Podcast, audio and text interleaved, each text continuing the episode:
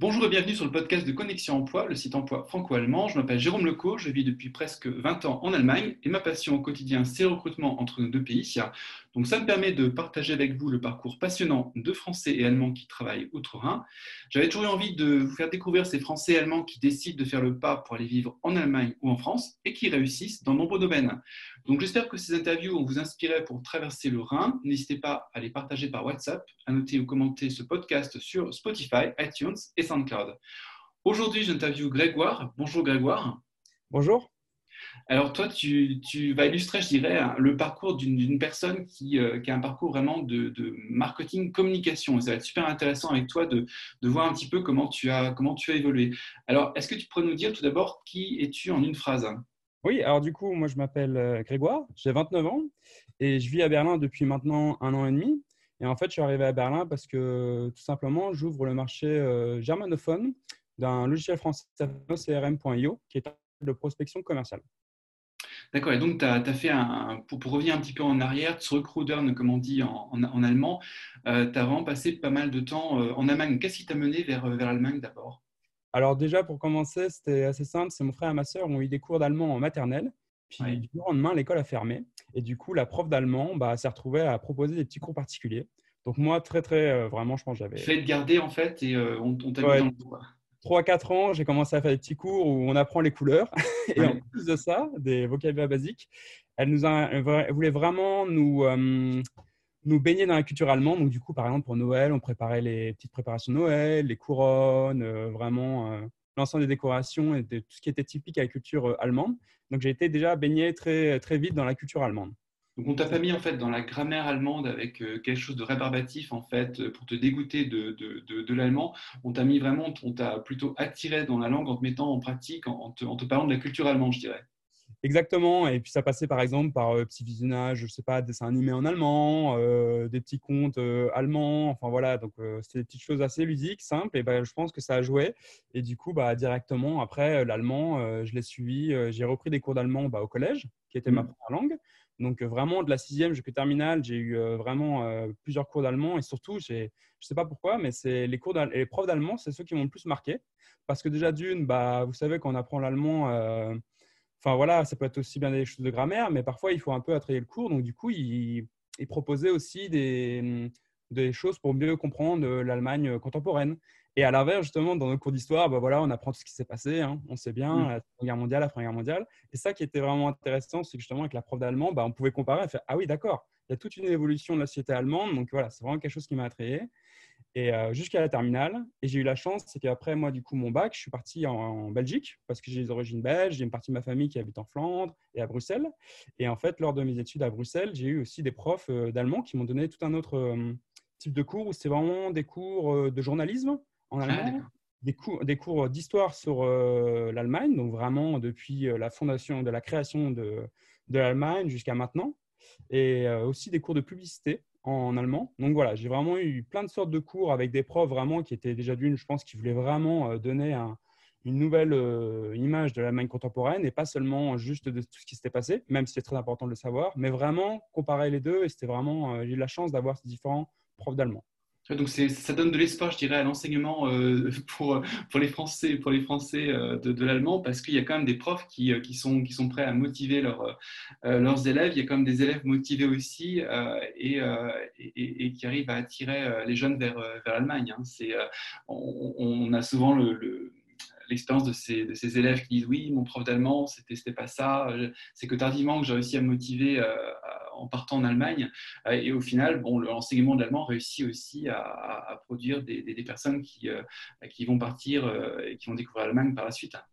Exactement. Et puis ce qui est assez drôle, c'est que bah voilà, moi, c'est au début, on doit apprendre les verbes, les verbes forts, ou vraiment c'est pas, c'est que de la grammaire. Mais il y a d'autres profs justement qui essaient de, de, nous faire apprendre autrement et qui essaient de nous intéresser à des sujets. Et ça a marché. Enfin moi, c'est pour ça que justement ensuite j'avais vraiment un lien proche avec l'allemand. Et en plus ça, j'ai eu la chance. J'ai fait euh, plusieurs séjours linguistiques de une ou deux semaines, par exemple. Donc j'ai commencé mes séjours linguistiques, c'était euh, à Heidelberg. Ah d'accord, très bien. Vraiment fascinant parce qu'à Heidelberg, c'est une c'est une des plus belles villes d'Allemagne, je pense. Oui.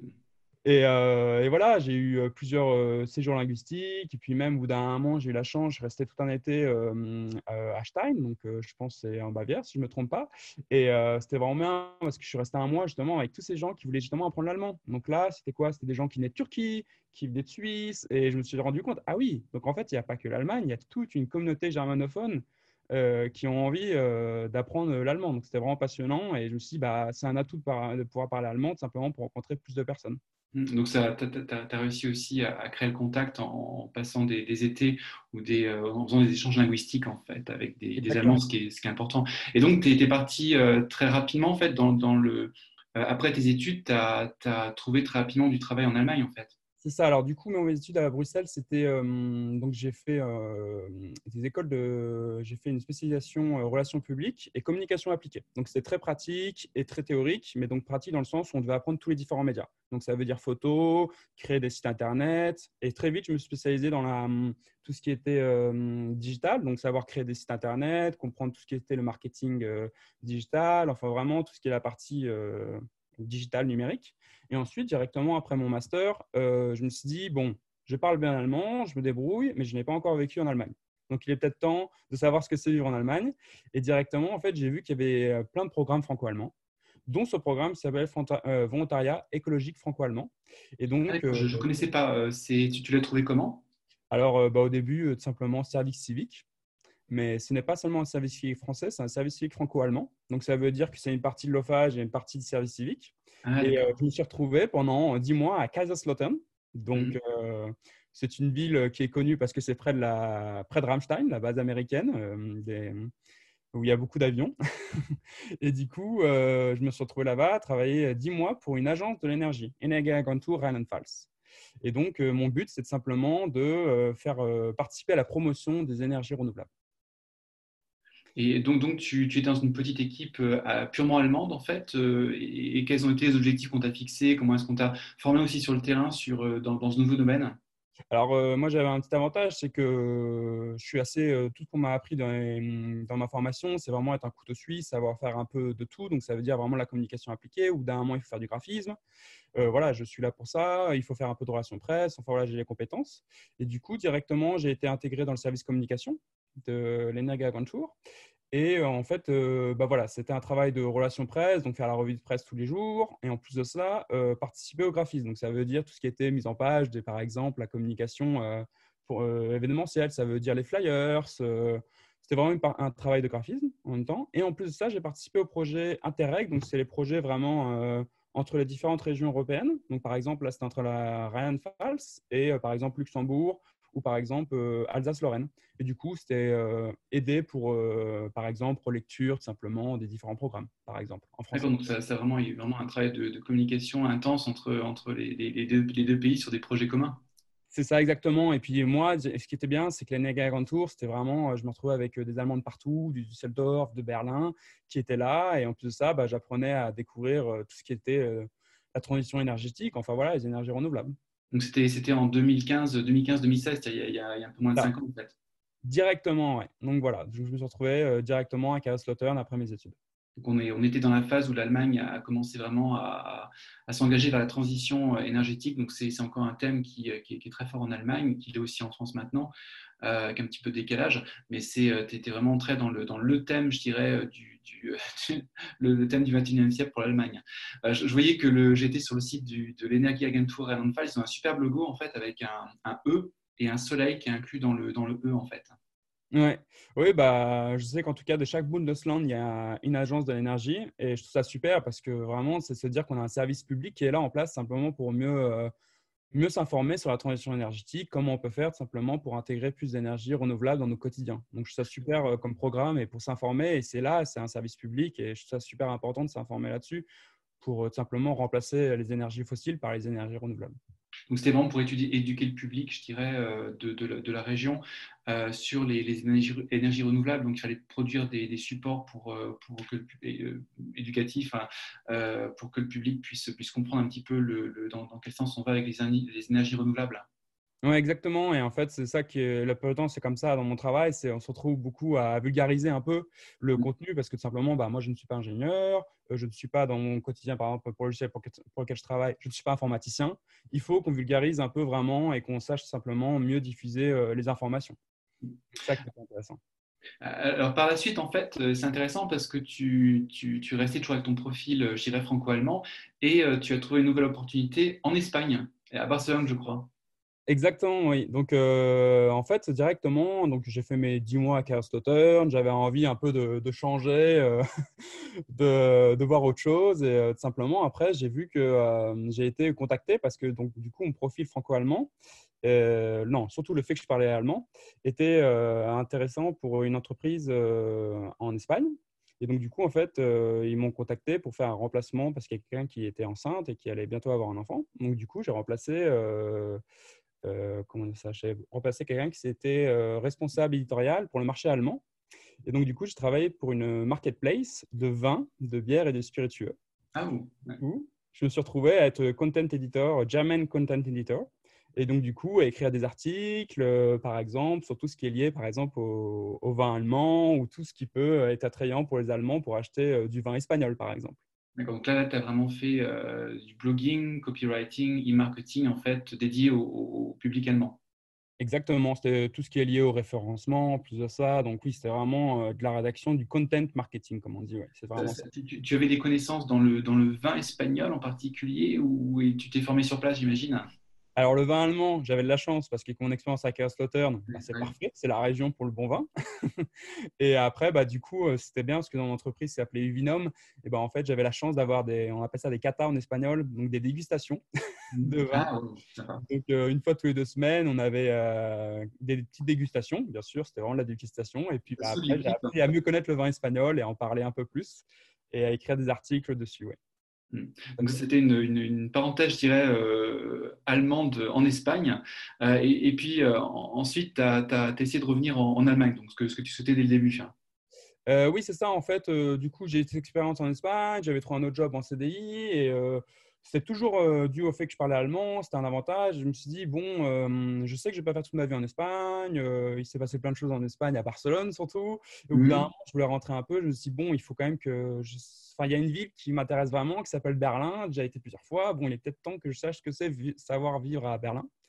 Et en fait, euh, au bout d'un moment, j'ai eu une opportunité d'ouvrir le marché germanophone pour un logiciel français qui m'a dit, euh, voilà, on propose une mission à Berlin. Euh, c'était super pour moi. C'était super pour moi. Tu as trouvé cette mission justement à Berlin? Tu es passé par, par quel site, par quel réseau éventuellement pour, Alors, moi, je, je, regardais quand même parce que je me suis dit, je voulais faire un VIE. Je voulais mmh. faire un VIE. Je me suis dit, c'est quand même une sacrée euh, chance de pouvoir euh, travailler facilement à l'étranger. Donc, je me suis dit, pour moi, de toute façon, un VIE, euh, c'est envisageable. Donc, après mon, CDI en Espagne, je me suis dit, bon, bah, de toute façon, je pense que j'aimerais bien enchaîner avec un VIE, surtout en Allemagne. Je sais qu'il y a des opportunités. Et du coup, j'ai vu cette offre-là. Et tout simplement, bah, j'ai pris contact avec le CEO de, de nos CRM, donc Sony Paris, et on a échangé ensemble via LinkedIn. Et puis après, bah, il y a eu tout ce process-là. Et euh, au bout de même pas euh, trois semaines, euh, voilà, on était d'accord. le, process s'est bien passé. Et du coup, bah, voilà, j'ai été pris dans l'équipe tout simplement pour ouvrir le marché germanophone de nos CRM. Donc il y avait déjà une, petite équipe sur place en fait qui la, filiale elle avait été créée à Berlin. J'imagine dans un environnement très très dynamique qui, permet aussi de, de, propulser une entreprise. Alors pas du tout. Non, c'était le premier en fait. C'est ça, en fait, ça qui était drôle, c'est que donc en fait, j'avais refusé un autre VIE qui venait d'une entreprise du CAC 40. Euh, j'ai comparé, je me suis dit, attends, euh, là, j'ai la chance de pouvoir ouvrir un marché de A à Z, de vraiment de propulser nos CRM sur le marché germanophone. Et je me suis dit, bon, bah, je vais prendre cette opportunité-là et pas l'autre, parce que je me suis dit, il y avait beaucoup plus de liberté. Donc, vraiment, un country manager, ça veut dire qu'il peut vraiment implémenter comme il souhaite euh, nos CRM sur le marché germanophone. Et nos CRM, en fait, c'est une entreprise qui est vraiment remote complètement. Donc, on travaille tous, euh, on est euh, vraiment détachés.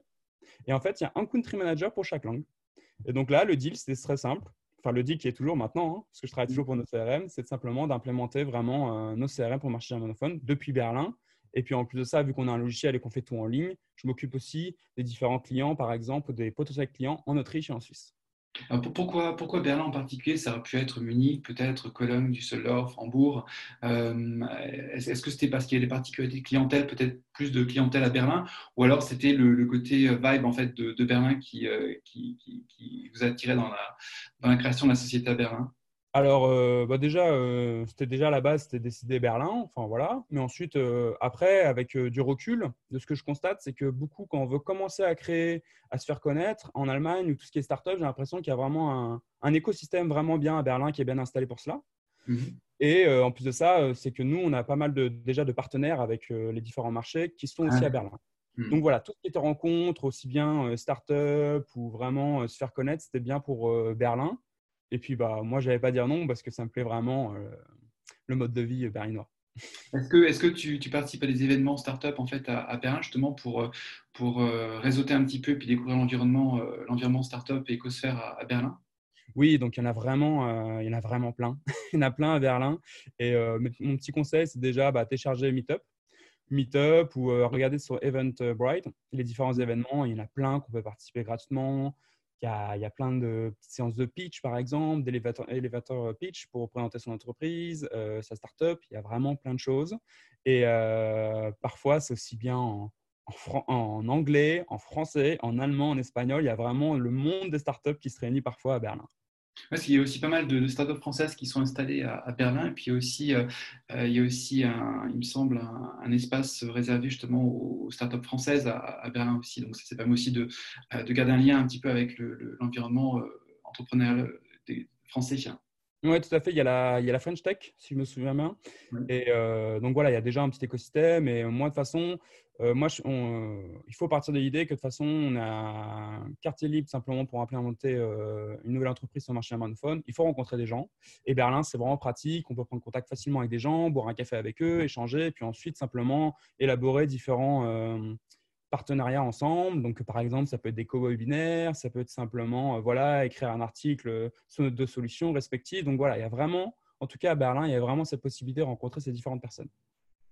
Et tu as, hum, aussi euh, donc euh, fait connaissance d'autres personnes dans d'autres euh, startups avec lesquelles tu disais que tu as, eu des projets communs aussi pour où vous avez partagé un petit peu vos solutions pour vous développer.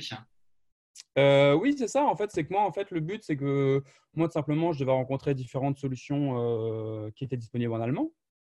Donc voilà, tout simplement, on se rencontrait, on essaie de voir tout simplement bah, déjà de dire qu'on est tous les deux des solutions en allemand, que tout simplement comment on peut utiliser, parce que nous, en fait, on propose un logiciel qui est possible d'intégrer à d'autres logiciels pour travailler avec les deux logiciels ensemble directement depuis nos CRM ou l'autre. Donc, par exemple, je vous donne un exemple, il y a un logiciel de téléphonie donc, qui s'appelle AirCall, qui est assez connu en France et qui est aussi en Allemagne. Et ben voilà, c'est m'est déjà arrivé de rencontrer la personne qui s'occupe du marché germanophone et d'élaborer ensemble qu'est-ce qu'on peut prévoir pour simplement pour qu'il y ait autant de, de potentiels clients germanophones qui utilisent nos deux solutions ensemble. D'accord, donc tu as, vraiment euh, évolué, je dirais, dans ton, dans ton profil parce que tu es, euh, es, parti, comment dire, du, du, marketing, communication et là, tu es dans le business development en fait. Alors oui, c'est ça, c'est ça qui est extra, c'est avec le, job de hum, le poste de country manager. Pour moi, c'est vraiment, comme je l'ai dit, couteau suisse. Ça veut dire qu'il faut savoir, il faut s'intéresser une partie euh, commerciale. Donc ça veut dire qu'il faut déjà apprécier le produit qu'on a et simplement en parler et pour le vendre déjà, donc il y a toute une partie commerciale. Et en plus de ça, bah, voilà, il y a la partie euh, web marketing ou marketing du propre au marché germanophone. Parce qu'il y a des choses qui sont vraiment propres au marché germanophone, qu'il n'y a pas forcément dans d'autres pays européens. Donc, il faut vraiment bien savoir la différence en termes de contenu aussi et en termes de, par exemple, de qu'est-ce qui intéresse euh, les, utilisateurs germanophones.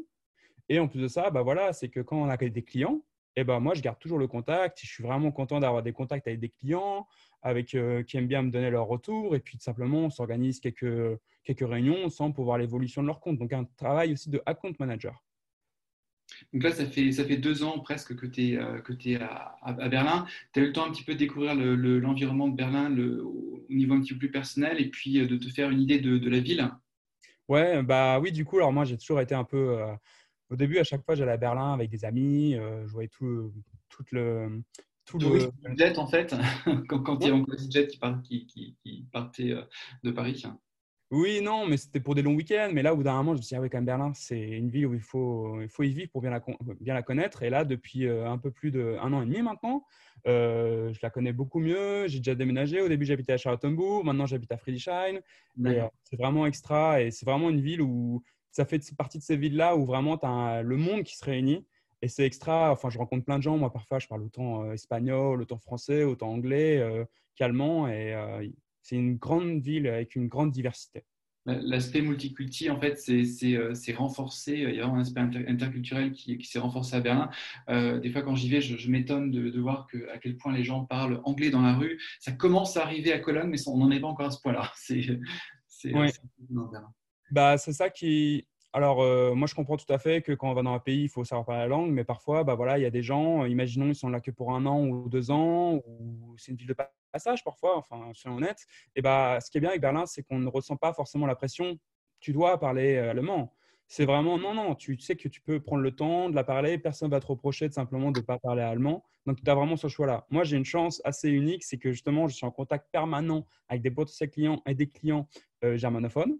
Mais parfois, il suffit simplement, si on veut, à Berlin, il est possible de ne parler que anglais. Oui, c'est souvent ce qu'on voit avec des, profils français qui, euh, trouvent un travail euh, sans trop de problèmes euh, en, anglais, même sans avoir vraiment à parler, allemand. Oui, exactement. Mais donc voilà, moi je trouve que parfois, je me mets à la place de quelqu'un qui travaille 40 heures par semaine, qui s'occupe que d'un marché qui n'est pas du tout le marché germanophone. Bah, il faut trouver le temps prendre des cours d'allemand, il faut trouver des techniques à, son rythme. Donc euh, voilà, ce que j'aime bien avec Berlin, c'est qu'on peut apprendre l'allemand, il n'y a, a, pas de forcing et ça vient petit à petit. C'est ça qui est vraiment agréable avec cette ville.